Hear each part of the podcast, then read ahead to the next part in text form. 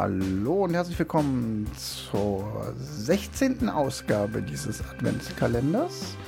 Ich bin Wolfgang, mit mir am Mikro wie immer der Johannes. Hallo zusammen.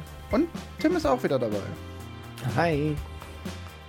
Und ich habe eine Filmempfehlung mitgebracht, äh, nachdem wir gestern noch über einen Steven Spielberg gesprochen haben, habe ich jetzt sozusagen einen Anti-Steven Spielberg im Petto. Denn ich empfehle euch ausdrücklich nicht der Soldat James Ryan, sondern den meiner Meinung nach viel besseren, ähm, fast zeitgleich erschienenen Der schmale Grat. Von 1998, äh, Regie Terence Malick. Und es wäre ja fast ein roter Faden, der sich hier durchzieht. Wir sind schon wieder bei so einem Regisseur. Oh, Was denn? Dir ist klar, dass der Film im Original Thin Red Line heißt? Ja, aber Thin Red Line ist nicht der rote Faden, sondern Nein, Thin aber Red es ist sehr dicht dran. das ist richtig, aber es war auch nicht beabsichtigt. ähm, also der fast sich durchziehende rote Faden hier wäre, dass Terence Malick auch wieder ein Regisseur ist, der fast schon ein eigenes Genre ist oder einen sehr starken eigenen prägenden Stil hat. Worum geht's in der schmale Grat? Das ist tatsächlich gar nicht so wahnsinnig gut zu beschreiben. Im Endeffekt geht es um eine lose Gruppe oder äh, von Soldaten im Zweiten Weltkrieg, US-amerikanische Soldaten im Pazifikkrieg.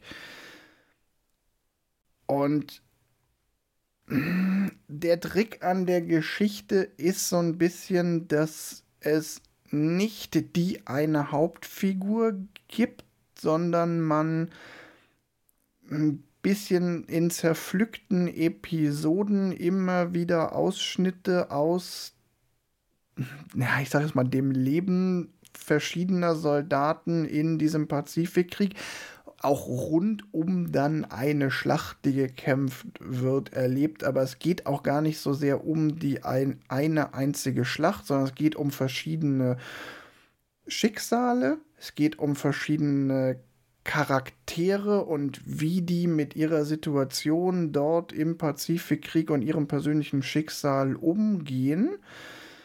Aber es gibt nicht den einen Handlungsstrang. Es ist eher so ein, ich will fast schon sagen, Potpourri aus unterschiedlichen Impressionen. Und das Ganze sehr stark verpackt, durchaus auch in philosophische Anklänge und sehr, sehr starke Filmkunst im Sinne von atemberaubend schöne Landschaftsaufnahmen, die dann wieder konterkariert werden von den Kriegsszenen, die gefilmt werden. Sehr viel Stimme aus dem Off, die einfach nur Gedanken, Tagebucheintragsartig von den handelnden Personen wiedergeben, die teilweise auch gar nicht matchen. Also teilweise sprechen auch andere aus dem Off, während man Szenen von einzelnen Personen sieht. Und ich habe mal gelesen, also der Film hat einen Wahnsinnscast. Da spielen mit Sean Penn, Nick Nolte, John Cusack, Adrian Brody, Woody Harrelson, Jared Leto, John C. Reilly, ähm, äh, ich glaube, irgendwo kommt noch John Travolta, George Clooney, ähm, Viele von denen, die ich da jetzt genannt habe, waren damals noch gar nicht bekannt. Also Jared Leto und ich glaube auch ähm, Adrian Brody, die waren damals noch super unbekannt. Der Trick an dem Film ist aber, dass man die gar nicht auseinanderhalten muss, diese ganzen Figuren. Teilweise erkennt man die auch super schwer, weil die haben Uniform an, Helme, die sind irgendwie schlammbeschmiert. Und ich habe mal gelesen, dass Terence Malick auch gesagt hat, er will eigentlich auch gar nicht zwingend, dass man die einzelnen Figuren voneinander unterscheidet. Er will eigentlich, er wollte eigentlich, dass diese Charaktere miteinander verschwimmen. Mhm. Und das finde ich gelingt ihm total gut und er zeichnet damit ein unglaublich eindrucksvolles, schönes Bild. Also, wer auf Bildgewalt steht, gute Musik und sich einfach auch auf dieses erzählerische Experiment einlassen kann, das im Übrigen halt auch 170 Minuten lang ist, also fast drei Stunden, dem sei dieser Film wärmstens empfohlen. Also ich habe den damals im Kino gesehen und bin rausgekommen und äh, mein Eindruck war damals so ein Hä? ähm, der war nicht schlecht. Das habe ich auch noch so in Erinnerung. Ich glaube tatsächlich, dass er in der Darstellung eines Kriegs, soweit wir es im Film überhaupt kann, in Anführungszeichen realistisch ist, einfach von dem, weil er auch relativ viel so, so, ein, so eine Sinnlosigkeit da drin hat.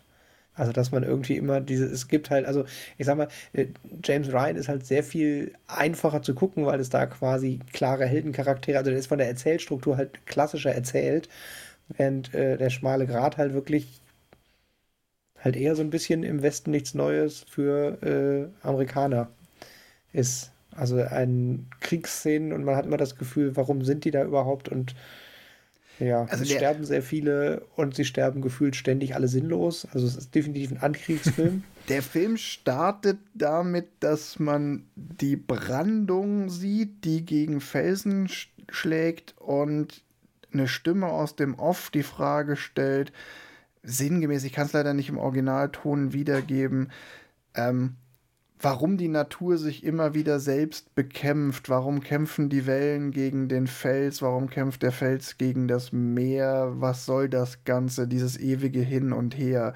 Und das ist schon ganz viel von dem, was du gerade gesagt hast, dass dann so einem philosophischen Gedanken, den so ein Soldat, der am Strand sitzt, äh, hat, dann zum Ausdruck kommt. Hm. Ich habe gerade, während du gesprochen hattest, das äh, mal kurz den Wikipedia-Eintrag äh, rausgesucht und habe dabei eins festgestellt. Äh, sie haben nach äh, umfangreicher Bearbeitung und Kürzung den Film von sechs Stunden auf 170 Minuten gekürzt. ähm, auch wenn ich glaube, dass sechs Stunden davon wahrscheinlich äh, filmisch auch gut wären. Ich glaube, sechs Stunden in diesem Film, das, das das hält doch kein Mensch aus. Und der war gut. Aber. Und Terence Malick-Filme sind Brocken. Es sind Macht, also es sind echt so Werke, die sind schwer, da musst du echt. Aber die können auch viel in dir bewegen und das liebe ich an den. Ja, Johannes, wir haben den doch, wir haben den haben wir auch garantiert zusammen gesehen. Ich kann mich ehrlich gesagt nicht dran erinnern.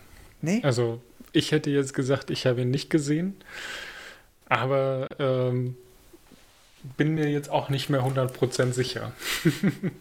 Zumindest habe ich ihn nicht unter habe ich gesehen abgespeichert. Ja. Ich, ich erfreue mich hier gerade noch was an dem Vergleich. Ich meine, du hattest gesagt, dass sie quasi relativ zeitgleich James Ryan und der schmale Grad rausgekommen sind. In meiner Erinnerung war es tatsächlich, dass James Ryan ein Jahr früher rausgekommen ist, aber das kann einfach der deutsche Start auch gewesen sein. Mhm. Ich habe nur gerade festgestellt, das ist auch sehr lustig, weil es ist auch noch die Musik. Also es ist Spielberg mit John Williams gegen Terence Malick mit Hans Zimmer. Ja. Also ich meine, das ist schon für die Oscarverleihung eine ganz klare. Also offiziell auf dem Papier sind sie beide von 1998. Mhm. Und ich finde halt, es ist halt, wie gesagt, also ich gehe jetzt mal davon aus, dass die meisten, äh, die hier zuhören, eher der Soldat James Ryan kennen. Der J Soldat James Ryan ist halt eine relativ klare Story. Wir müssen diesen James Ryan retten. Und ist eher so ein bisschen auch mit Action, ne? diese ganz berühmte äh, Normandie-Szene ganz am Anfang. Mhm. Und der schmale Grat ist halt die langsame, melancholisch verträumte, hochphilosophische Fassung eines Films über den Zweiten Weltkrieg. Und darauf muss man sich einlassen. Und deshalb, obwohl für mich persönlich ist der schmale Grat einer meiner Lieblingsfilme, aber ich gebe ihm jetzt hier nur drei Sterne, weil es du musst, man muss sich echt drauf einlassen und man muss es auch wollen. Also ich kann auch jeden verstehen, der nach der Erzählung jetzt hier sagt, so, nee, das ist kein Film für mich. Ich hätte dir jetzt tatsächlich zwei Sterne gegeben, obwohl ich, also ich habe ihn nur einmal gesehen.